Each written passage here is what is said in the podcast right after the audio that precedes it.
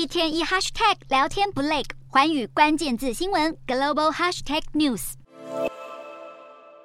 浏览中国购物网站，潮牌球鞋和瓶装威士忌，各式各样的商品琳琅满目。但仔细一看，却发现商品的标志和名称似乎长得不太一样。原来这些仿冒品已经充斥着中国各大购物网站。美国贸易代表署近期公布的恶名市场名单，直接认定中国是仿冒品的最大制造国，包括微信、阿里巴巴旗下的速卖通等企业都被点名。美国贸易代表署指出，美国海关查获的盗版品进口有百分之七十五都是来自中国，而微信是中国最大的仿冒商品平台之一。至于其他，包括拼多多、淘宝和百度网盘等，也都被列在恶名市场的名单当中。贸易代表戴琪表示，盗版商品的泛滥，除了损害劳工的经济安全，还危及美国公平的贸易政策。透过这份名单，能够敦促各部门和贸易伙伴共同打击这些侵权行为。不过，近期美国打压中国企业还不止这一件。拜登政府日前宣布要禁止供应商对华为出口设备，消息一出，马上引来中方全力抨击。近来美中关系陷入紧张，美国在经贸和科技领域打压中国企业也越来越不手软。除了这份恶名市场名单以外，美国商务部还将许多中企列入实体清单，限制美国企业和这些对象进行贸易。由此可见，美国对中国企业的管制力道，未来恐怕只会更加强硬。